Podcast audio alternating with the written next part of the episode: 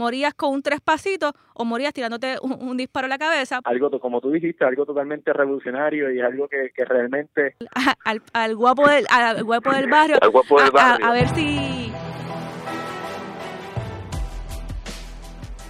Bienvenidos al podcast de Guapa 2 Deportes.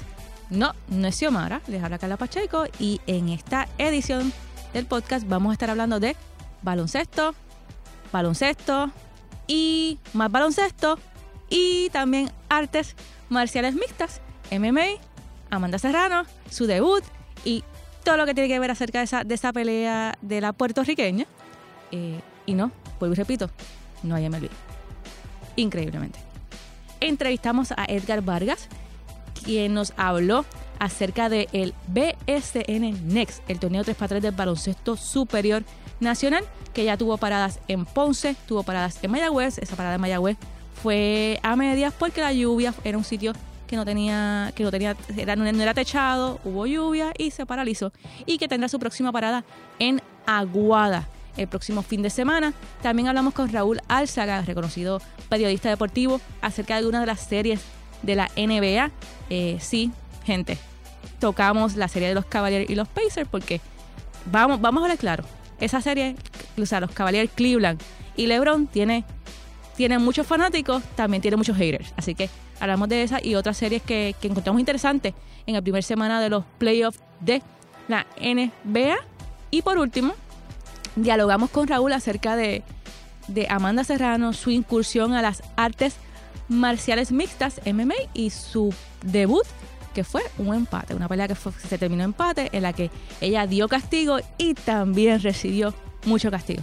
Así que sin más preámbulos, los dejo con las entrevistas y nada, vamos a ver qué, qué nos dicen. Eh, nos encontramos con Edgar Vargas, que nos va a estar hablando un poquito más a fondo acerca del BSN Next, que es la competencia 3x3 que se podría decir que está revolucionando en los diferentes, en los diferentes lugares que se, que se han presentado. Ya se presentaron hace, hace eh, la pasada semana, se presentaron en, en Ponce, en Plaza del Caribe Mall en Ponce. Lo que se vio por televisión por DirecTV fue espectacular. Edgar, háblame un poquito sobre, sobre la competencia, cómo tú que has estado, tú que has estado en los diferentes lugares donde se ha realizado, cómo ha sido la acogida del público. Saludos a todos. Eh, primero que todo, los felicito por la iniciativa del podcast. Eh, lo disfruto cada vez que lo publican en sus distintas plataformas. En cuanto al BSN Next, pues hasta el momento ha sido todo un éxito. Eh, es una liga 3x3 que surge en colaboración de lo que es la Federación de Baloncesto, el 3x3, junto al Baloncesto Superior Nacional.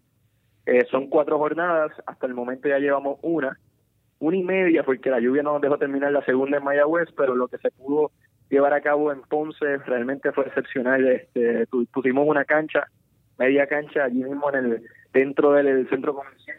La del público fue mucho más allá de lo que nosotros esperábamos.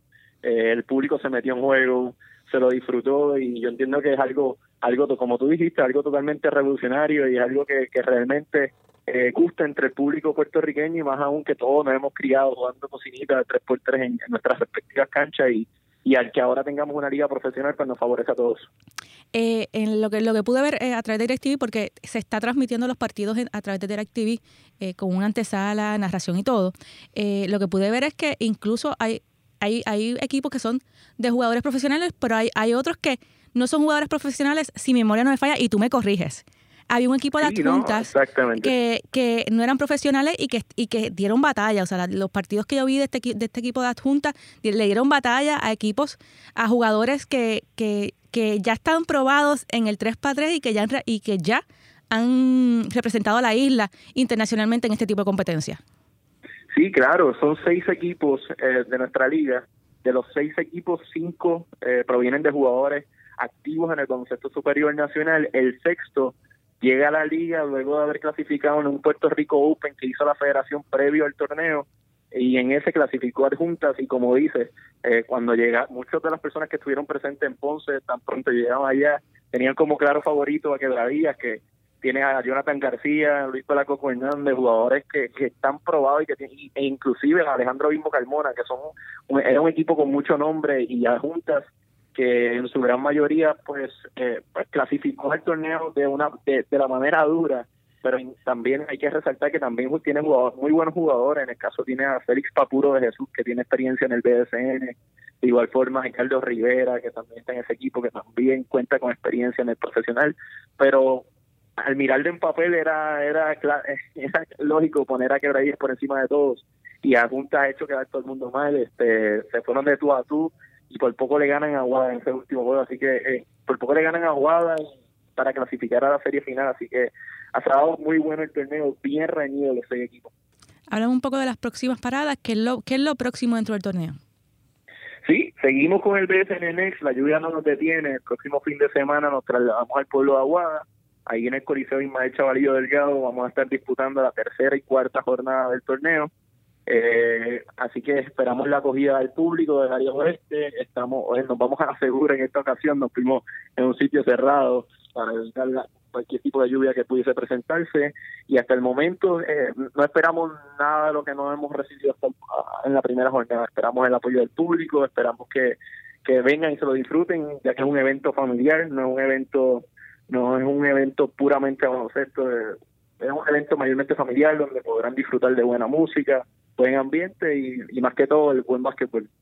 Gracias por, por estar con nosotros en este, en este tiempito. Sabes que cuando el que el equipo que gane lo tienes que traer para acá para hablar con nosotros en el podcast y, que nos y que nos cuenten, nos cuenten de la experiencia. Si ya si es un, si, si nos toca el, el, el equipo, el equipo que, como tú dijiste, que, que, que, me dijiste que era quebradillas, que tenía jugadores ya experimentados en el 3 x 3, pues para que nos hablen de, de, del torneo y cómo lo comparan con otros torneos que han participado, pero nos gustaría tenerlos aquí en nuestro podcast y hablar con ellos un ratito.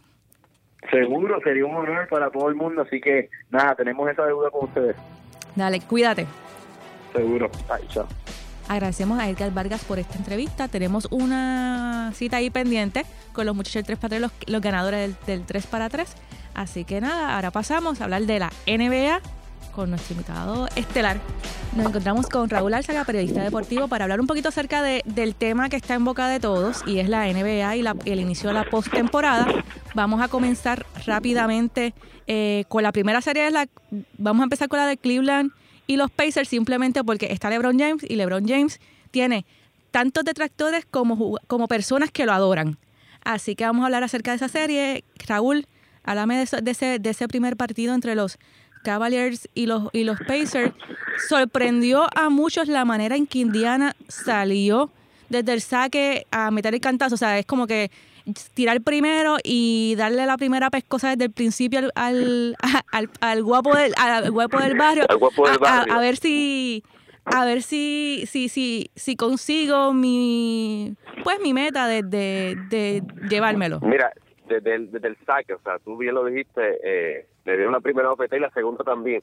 Este, empezaron 33 a 14 ese primer parcial. Yo estoy seguro que nadie en Cleveland y muchos de los fanáticos de LeBron James se lo esperaban, pero, pero fue un esfuerzo eh, en conjunto. O sea, número uno, tratando de frustrar un poco a LeBron James con juegos físicos. Todos sabíamos que le iban a enviar a Lance Stephenson un ratito a a darle un poquito de cantazo, jugarle físico a, a LeBron, pero también eh, eh, Indiana haciendo ajustes en defensa, tratando de, de doblarlo un poco, pero no tanto, sino más bien dedicarse a que los otros compañeros, la, la comparsa de LeBron James, no pudiera hacerles daño. Y eso se vio cuando tú ves un LeBron que termina con una estadística que dicen bastante notable, 24 puntos, 10 rebotes, dos, asistencias, hizo de todo. Sin embargo, sus compañeros no, no hubo respaldo. O sea, Jeff Green se fue de 7-0 de, de campo, Kevin Love apenas con 9 puntos, que tuvo 17 rebotes.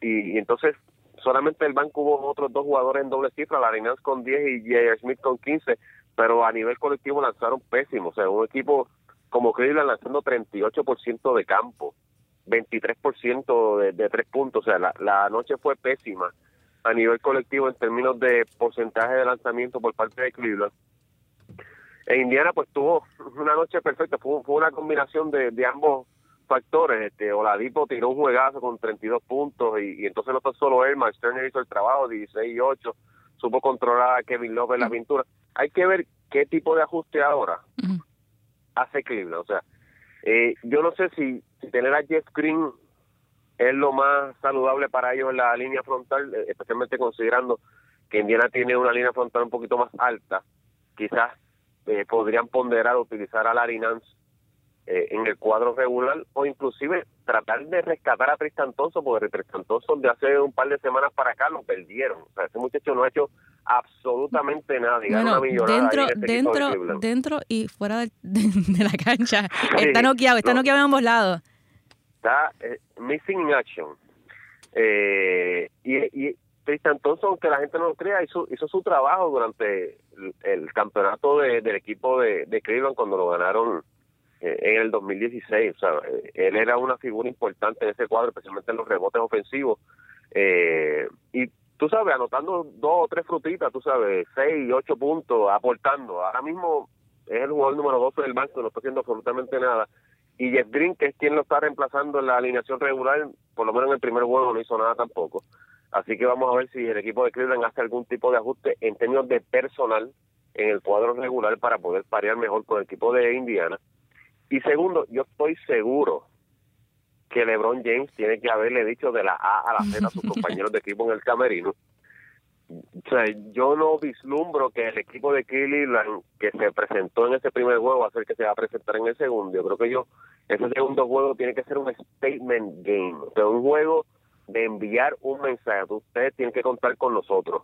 Eh, no se van a apuntar la cherry otra vez con nosotros. Y yo creo que esta es una serie que yo había dado a Cleveland a ganar en cinco juegos, me sorprendió, lo admito, que Indiana ganara y que ganara, no, no que ganara el primer juego, sino que ganara de la forma que ganó. Sí, contundentemente. Tan amplio, tan, tan contundente. Eh, y, y, yo estimo que, que, pues que Cleveland debe salir airoso como quiera en esta serie, pero pero ya Indiana por lo menos le demostró que se la va a poner difícil. Oladipo todo lo que todo lo que lo que zumbaba lo metía, estaba estaba conectado eh, ese, era, era su noche, estaba, estaba, estaba, dulzón. Eh, estaba, el tiro libre que se fue de 8-4. Pero, estaba, estaba Dulzón en, el, en el, de los tiros de los tiros de campo. ¿Debe sorprendernos eh, este destape de, de Oladipo? O, y la otra cosa te pregunto, o sea, eh, si no... Si... Lo ha hecho toda la temporada, o sea, es el jugador... No le han dado el premio todavía, pero apúntale el, el, ponle el nombre ya en el trofeo de jugador de mayor progreso este año la temporada que ha tenido Ladipo ha sido bastante consistente, no es casualidad que, que de hecho la razón que Indiana está en playoff es por él. Eh, él fue el llamado a reemplazar a Paul George cuando hicieron el cambio por él con Oklahoma City y no y no ha defraudado a nadie.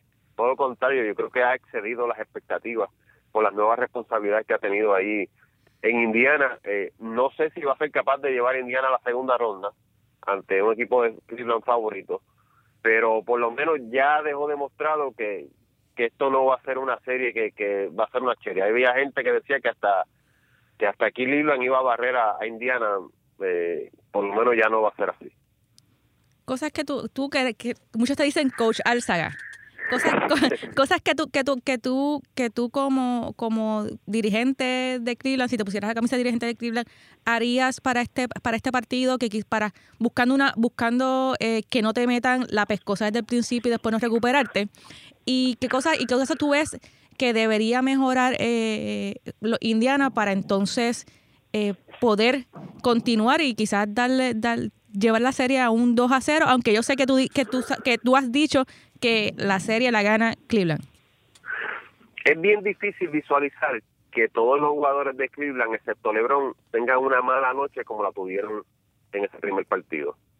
alguien va a surgir en el próximo juego para servirle de apoyo a LeBron James. O sea, no, no, no puede ser que, que tú tengas todos los juegos de esta manera. Eso es una. Eh, dos, tienen, que demostrar el carácter. O sea, aquí tienen que apelar al, al orgullo de los jugadores. El, el 50% del baloncesto es táctico y, a nivel de destreza, a, ese nivel, ¿no? De, cuando es un, un nivel elite. La otra mitad es emocional y de concentración y de enfoque y de deseo de hacer las cosas y, y de tener las ganas de, de poder parear el, el, juego físico que, se, que te están presentando del otro lado. Indiana se presentó a jugar bien físico y Cleveland lo que hizo fue dar la otra mejilla. Para este juego, ciertamente, y para el resto de los juegos que vienen en esta serie, Cleveland tiene que ver con una mentalidad de, guerra, de, de venir a defender su casa, de imponer respeto, de decir, oye, nosotros tenemos mejor talento que tú, hombre por hombre y no es posible que tú seas 19 puntos mejor que ellos. Eh, yo creo que el, el, ámbito aquí es más emocional que, que, otra cosa, porque el talento ahí en Cleveland está. Ok, en, en el caso de, vamos a pasar entonces a otra serie, vamos a pasar a la serie Boston y Milwaukee, ese juego a tiempo extra, eh, sí, yo sé, yo sé que empataron milagrosamente el partido para irse a tiempo extra, pero después, y tú me corriges si, si me equivoco, ellos tuvieron muchas oportunidades para ganar el partido. Milwaukee tuvo muchas oportunidades para ganar el partido. Eh, el partido que terminó 113 a 107 a favor de, Boston. Sin embargo, no concretaron nada.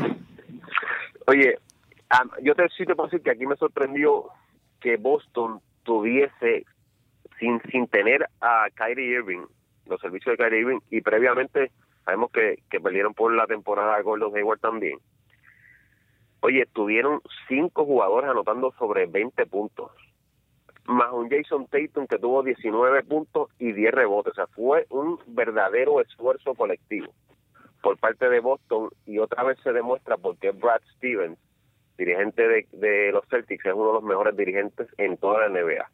Ahora mismo y posiblemente el dirigente joven de, de mayor este potencial en la NBA, o sea, las X y las 0 y, y, el, también el, aspecto de poderle sacar el máximo a, su equipo a nivel emocional, de verdad que, hizo un gran trabajo en la línea, especialmente en ese overtime frente al equipo de Milwaukee. Milwaukee es un equipo que depende mucho de su capacidad atlética, de, de su uno contra, del uno contra uno de Middleton, de ante tu compo.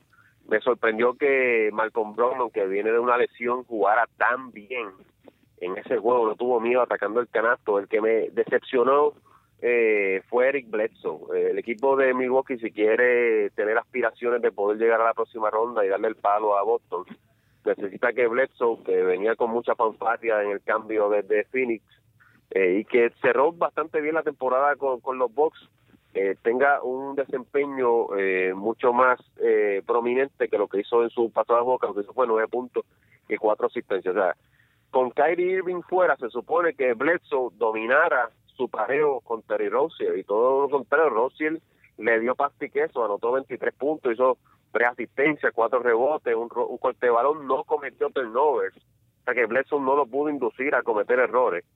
Y, y básicamente cuando tú tienes un Rozier que está jugando al mismo nivel de Irving, más su comparsa, todo el mundo le ayuda, tienes cinco jugadores en doble cifra, todos por encima de 19 19 puntos, pues es bien difícil, aún tú teniendo un gran juego como lo tuvo Milwaukee, poderle sacar un partido a Boston en su cancha.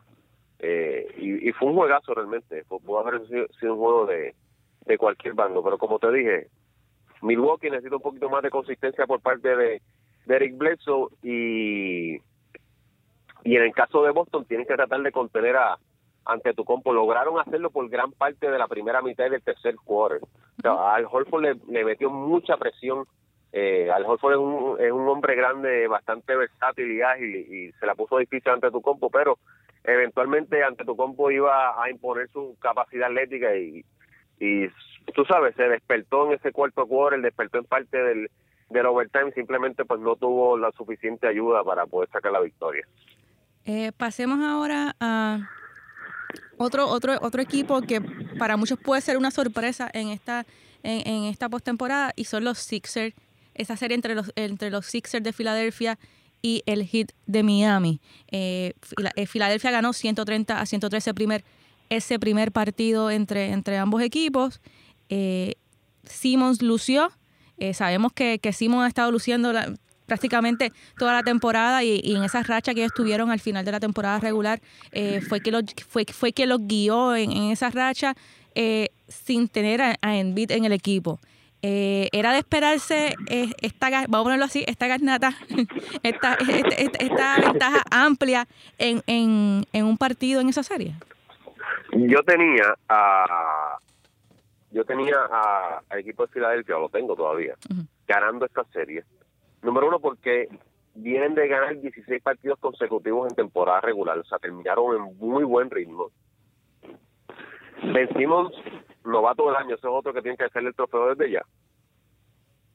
Y que ha elevado su juego cuando Joel Embiid no está. O sea, Joel Embiid le quita el cierto protagonismo. Ahora cuando no está Joel Embiid, él se luce porque tiene más más oportunidades, más toques para poder hacer lo que él quiera. De hecho, cuando él, él básicamente juega de armador siendo un delantero fuerte, eh, natural. Y, y esa versatilidad pues le, le da una dificultad de pareo al equipo de Miami de a quién pongo para defender a Ben Simmons de un cuadro tan alto. Eh, no, no, hay, no hay para galdear a Ben Simmons, se le hace bien difícil al equipo de Miami, eso es una. Número dos, el problema más grande lo tiene no, no Miami por tratar de galdear a Ben sino Miami internamente. Hassan Whiteside, la segunda parte de la temporada, ha desaparecido. Ya sea por lesiones o por la razón que sea, Hassan Whiteside no es el jugador que fue hace dos temporadas atrás, que fue jugador defensivo, que era líder en tapones y en rebote. Ese Hassan Whiteside ahora mismo no existe en la plantilla de Miami. No sé cómo lo van a rescatar. Han tenido que depender más que nada de Kelly Olynyk, que para muchos en algún momento es un jugador descarte y ha lucido bastante bien cerrando la temporada teniendo que fungir muchas veces de centro. Y han tenido que irse con un cuadro pequeño, o sea, Olinick, eh, James Johnson, Jason Richardson, el cuadro del equipo de Miami no es muy grande, entonces se le ha hecho difícil poder parear de cierta manera con el cuadro alto de, de los 76ers. Otro que no ha lucido a, la altura de lo esperado es el armador Goran Dragic, que lleva un par de semanas también missing in action si Goran Dragic y Hassan Whiteside no, no despiertan en algún momento, esta serie puede ser más corta de lo esperado. Pasemos ahora, eh, dejando un poco la conferencia del este, vamos a pasar a, dos series, a, tratar de analizar dos series de la conferencia al oeste. Y yo sé que, hermano, esta la voy a dejar para el final porque sé que es tu equipo.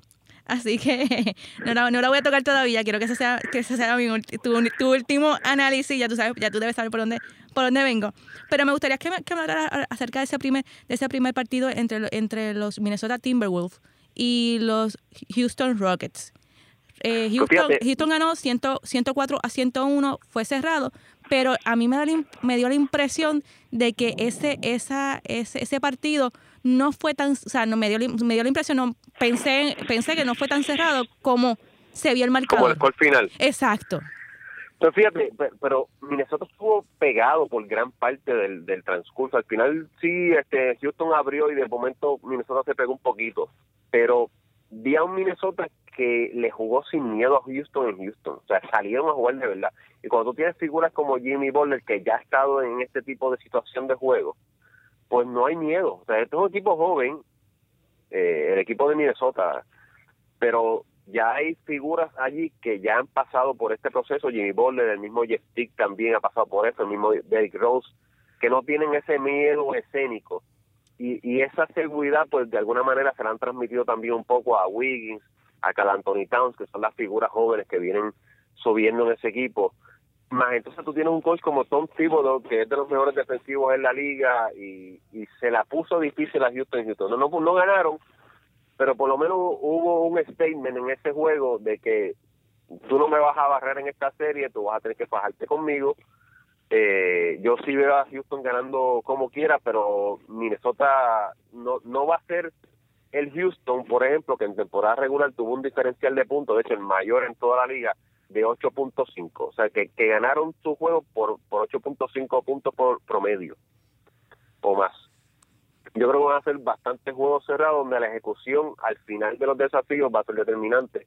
Y cuando tú tienes dos jugadores clutch como Harden y como Chris Paul, eso es lo que va a inclinar la balanza a favor de Houston.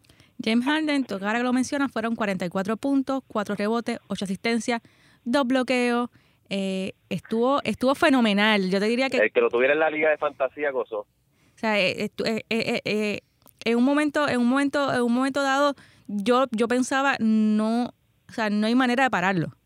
Y como dije, como dije hoy, estaba hablando hoy, es, fue, fue veneno. O sea, tú, tú decidías cómo, tú, cómo, cómo morías con ese veneno morías con un tres pasitos o morías tirándote un, disparo a la cabeza porque él pasa muy, él, él, él, pasa muy bien y como él pasa muy bien, eh, tu opción de doblarlo no, no cuenta. Así que o lo dejas hacer lo que le da la gana y tratas de, tratas de aislarlo como, como hicieron con LeBron eh, Indiana o, o le hace la vida imposible a él y entonces todos los demás producen. Eh, eso puede ser una alternativa. El problema es que entonces si haces eso y permites que Harden lo haga, hay, hay que ver cómo cómo eso funciona, porque el problema que tienes en Houston es que tienes otros pasadores, aparte de Harden, como lo es Chris Paul, eh, como es eh, Eric Gordon, que son manejadores de balón también, te, te pueden hacer ese pase extra y hacerle llegar el balón a, a jugadores que se queden solos, como fue el caso esta, eh, en este partido de Clint Capela, terminó con 24 puntos y 12 rebotes, y casi casi todos esos 24 puntos fueron guiras o donqueos, producto de que Paul o, o Harden le hicieron llegar el, balón. Es que el, realmente el pick ahora mismo de Houston, para mí es el mejor pick en la liga, es bien difícil defenderlo. Pasemos ahora a la serie que, que yo sé que, que, que, es la tuya y es la que, la que tienes en el corazón.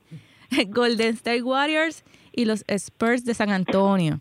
Pero ¿por qué Eh, no hablamos de Utah y de Oklahoma no, no, no, porque es que te- tengo que no, no, no, tengo que tengo que tengo que meterte el dedo en la llaga porque yo sé que yo sé que sufriste ese juego y que vas a sufrir toda la serie.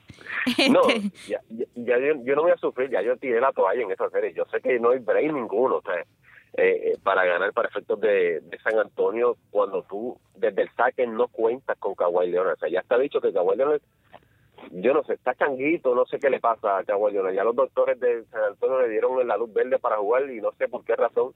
Él ha dicho que quiere cogerse unas vacaciones ex- eh, extendidas. Pero, anyhow, con el personal que tiene ahora mismo San Antonio, y muy a pesar de que Golden State no tiene a Stephen Curry, no es, no es un equivalente el que Golden State no tenga a Stephen Curry, porque ya de por sí, desde antemano, ya Golden State tenía mejor personal.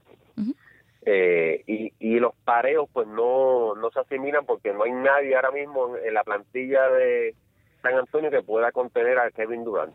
Eh, el que podía hacer eso era Kawhi Leonard.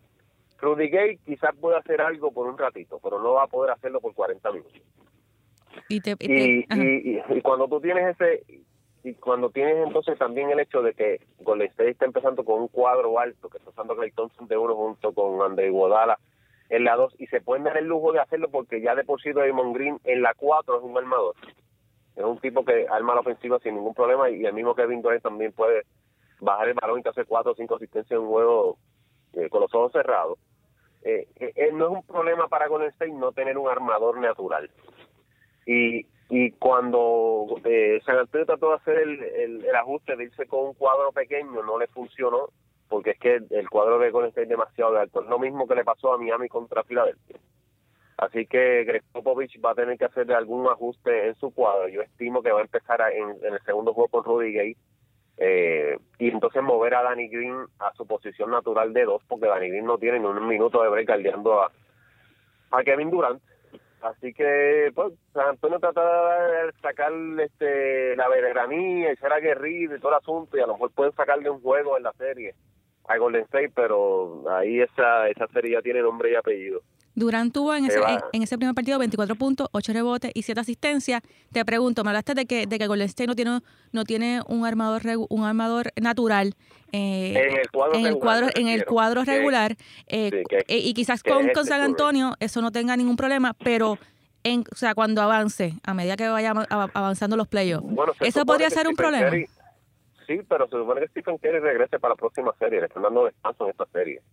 Eh, claro, hay que ver si regresa y si regresa que estén saludables, porque obviamente para poder aspirar al campeonato necesitan a Stephen Curry en plenitud de, de condición, por lo menos un 80%. Ellos tienen otro armador novato que hizo el trabajo cerrando la temporada, Quinn Cook, que por un ratito, pues, el muchacho te puede hacer trabajo, pero una cosa es tú jugar temporada regular y otra cosa es jugar la presión de playoffs, que Quinn Cook pues está, está ahora mismo eh, en el fuego ahora mismo. Eh, y frente, pensando yo, ¿no? Pues, posteriormente quizás una serie contra un Oklahoma City o un Houston Rockets, pues definitivamente eh, Golden State va a necesitar a, a Stephen Curry si aspira a llegar a la final nuevamente. si no se van a ver apretados. Ahora dejemos a un lado eh, el tema de la, de la NBA y vamos a pasar a otro tema que te apasiona, que es las artes marciales vistas, el MMA, el UFC, y vamos a hablar de, ese debut de Amanda Serrano en, en, en MMA. Eh, ella, ella quedó empatada eh, en esa, en esa, en, esa pelea. Eh, háblame un poco de qué cosas tú viste en esa pelea que te gustaron de Amanda. Me gustaron muchas cosas. Eh, me gustó sobre todo el takedown defense de ella, o sea, la defensa contra derribes. Fíjate que ya no la pudieron tumbar casi por los primeros dos asaltos. estuvo, estuvo bien pendiente a, que no, no la llevaran al piso, lo que llaman en lucha el sprawl o la defensa, de, de, tú puedes sacarte la persona de encima, hacer los underhooks, que, que es meter los brazos tuyos por debajo de, de las axilas de tu rival para poder sacarla hacia afuera y que no te pueda agarrar las piernas y no te pueda tumbar el piso. Amanda hizo un gran trabajo eh, defendiendo los takedowns eh, por esos primeros dos asaltos y por eso se llevó esos dos asaltos. O sea, ella defendió bien los takedowns y pudo imponer su boxeo. Eh, le metió las manos a, Corina Herrera. La, el que vio la foto después de Corina Herrera ve todos los moretones que Corina Herrera tiene en la cara. Sí, que son iguales, o sea, la, cara quedó igualita que la de Amanda, o sea, no, crean que, que, Amanda fue la única que recibió, ¿no? Ella también dio y Corina y Corina quedó igual. Igualita. Este, o sea, ella también cogió su golpe y se las vio negras en, el, en los primeros dos asaltos. Y estamos hablando, y quiero aclarar, porque hay gente que no sabe de Corina Herrera. O sea, Corina Herrera es una peleadora de siete peleas de experiencia que ha peleado con muchachas de Invicta FC, de Bellator, de, del mismo Combate América. O sea, a Amanda no le echaron una chernita empezando su primera pelea. O sea, usualmente cuando tú tiras a una figura como Amanda a debutar, tú la tiras con otra debutante o con otra peleadora que a lo mejor tiene 1 y 0 o 1 y 1. De hecho, la que iba a pelear originalmente con Amanda era Endira González, que no pudo pelear porque tuvo problemas de visado para venir desde México a Los Ángeles. Tenía récord de 1 y 2.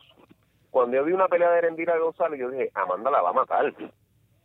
Esa no le va a durar un round a Amanda.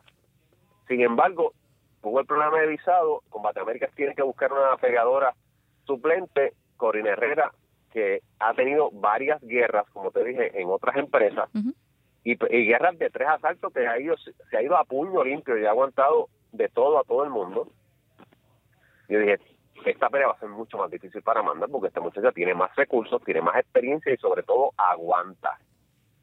Y cuando sucedió la pelea, Amanda le dio con todo y la puso en problema, pero esa muchacha aguantó, hay que darle crédito. Y en el tercer asalto, Amanda entró de frente a tratar de buscar el darle el primer puño desde el saque. ¿Y qué pasó?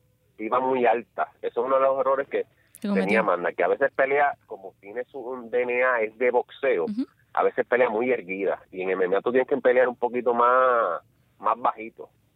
Eh, para, para no ser tan susceptible a que te tumben al piso. Y vino Corina, le hizo un double leg takedown, tipo lucha, la agarró por la cadera. Y no la soltó más. Para el piso y de ahí para adelante este fue toda su pelea a favor de ella. Eh, se vio una Amanda que necesita trabajar bastante su jiu-jitsu. eh, yo comentando con compañeros que entrenan de jiu-jitsu, me, sorprendió que no hiciera un escape de cadera. Eso, eso te iba a preguntar. las personas. Tú, tú estuviste en vivo, tuviste un live acerca de la, de la pelea. Eh, estaba, estabas comentando la pelea en live en tu página de, de Facebook, Raúl Alzaga Deportes. Eh, y una de las cosas que tú decías era que tenía que, cuando estaba en el piso, tenía que zafarse, si mi memoria no me falla, y tú me corriges, hacia la izquierda y ella estaba dándole hacia la derecha, tratando de zafarse de, del suelo.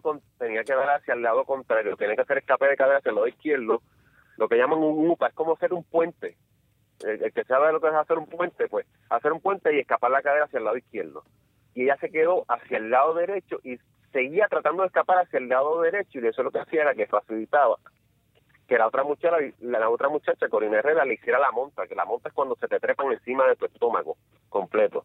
Fíjate que inicialmente eh, Amanda sí, sí le cogió una pierna, le hizo una tijera y pierna a la, pierna de Herrera para que ella no pudiera montarla. Eso se llama un half guard.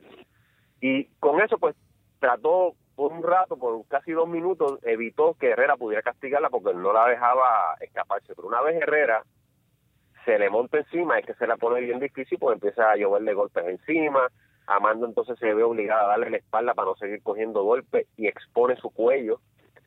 Corina le pone una llave, un rear naked choke, una estrangulación que la mayoría de la gente, además se rinden ante esa situación. Y Amanda demostró un corazón y unas agallas que no le caben. Porque mira que se fajó, yo pensaba que le iban a dormir. Se fajó y se fajó y se fajó hasta que se salió.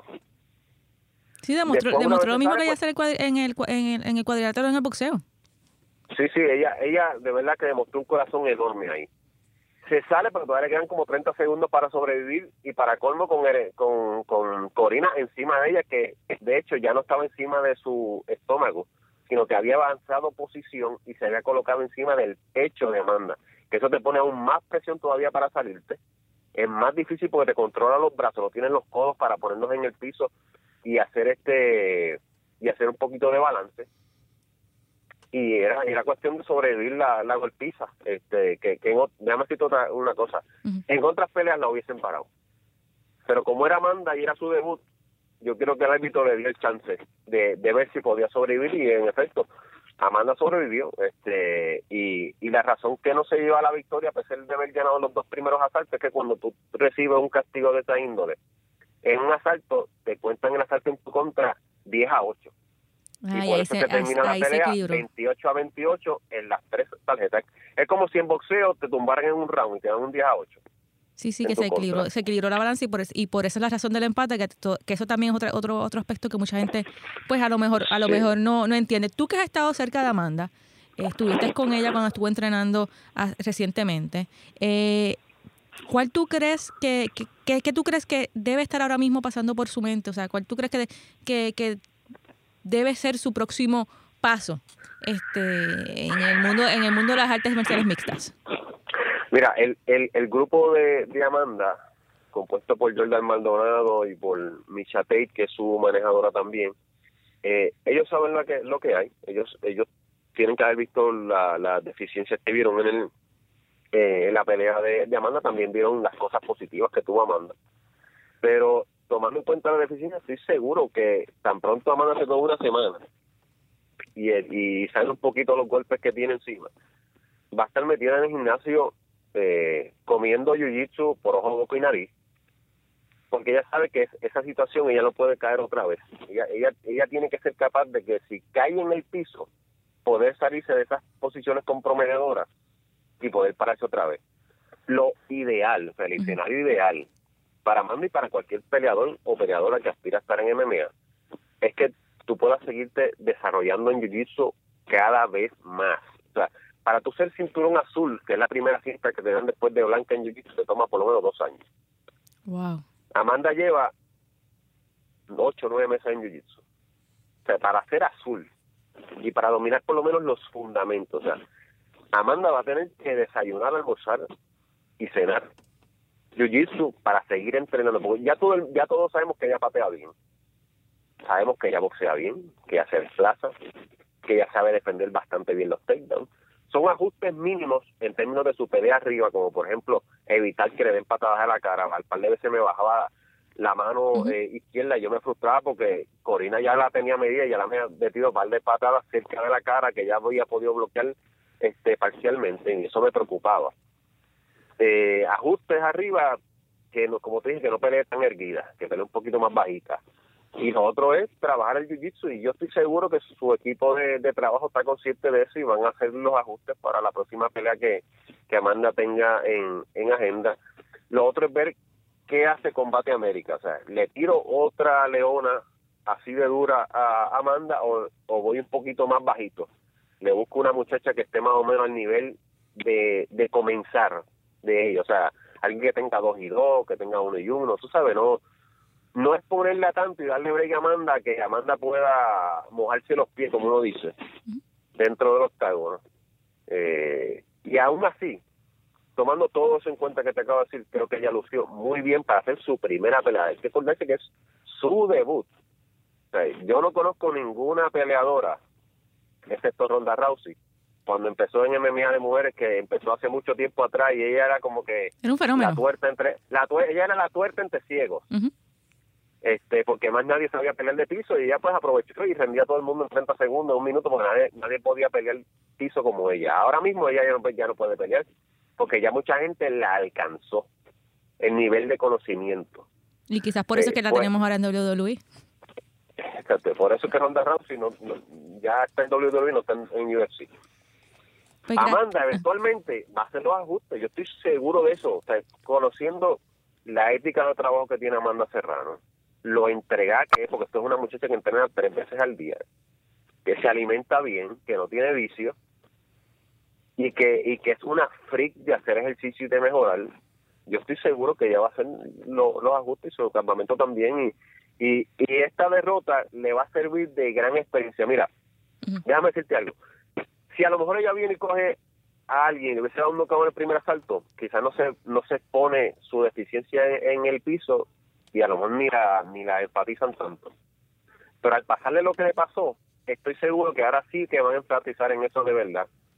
Y Amanda entonces va a tomar aún más en serio ese entrenamiento de piso para poder sacarle provecho, no tan solo para defenderse, sino no es tan solo tú salirte de malas posiciones en jiu-jitsu, es tú, misma saber desde el piso hacer llaves de brazo, llaves de estrangulación, poder tú sacarle provecho a buenas posiciones en el piso, en el jiu-jitsu.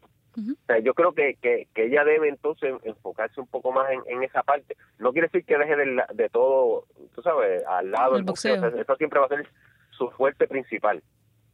Pero darle un poquito más de cariño al piso para ser una peleadora all around y entonces de verdad convertirse en una es una verdadera que eso, que eso lo esperamos lo esperamos ver lo esperamos ver, pronto este y yo estoy segura que, va a ser que como tú dices por su ética de trabajo por la forma en que entrena por cómo es su grupo su equipo de trabajo pues va, va a hacer los ajustes para su próxima pelea. Raúl solamente te, tengo que dar las gracias por estar conmigo en este podcast eh, y nada no yo espero tenerte tenerte en otras ocasiones hablando más de MMA y hablando también de la NBA seguro que sí Carlos un placer compartir contigo hasta aquí nos trajo el barco. Eh, recuerden buscarnos en las redes sociales en Guapa2 Deporte en Facebook, Guapa2 Deporte en Twitter y en Instagram por Guapa TV.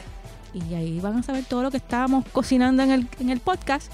Eh, les recuerdo que tenemos una cita la próxima semana y les anuncio que somos, somos todos tíos, por lo menos aquí, aquí en, el, en el podcast, pues porque ya nació la hijita de Xiomara y esa es la razón por la que no ha estado con nosotros los últimos dos podcasts. Así que estamos locos todo el mundo por ver, por ver, a, a, a, Ximena la veloz, que estamos, estamos todos locos. Así que felicidades a, a Xiomara y nos vemos en la próxima.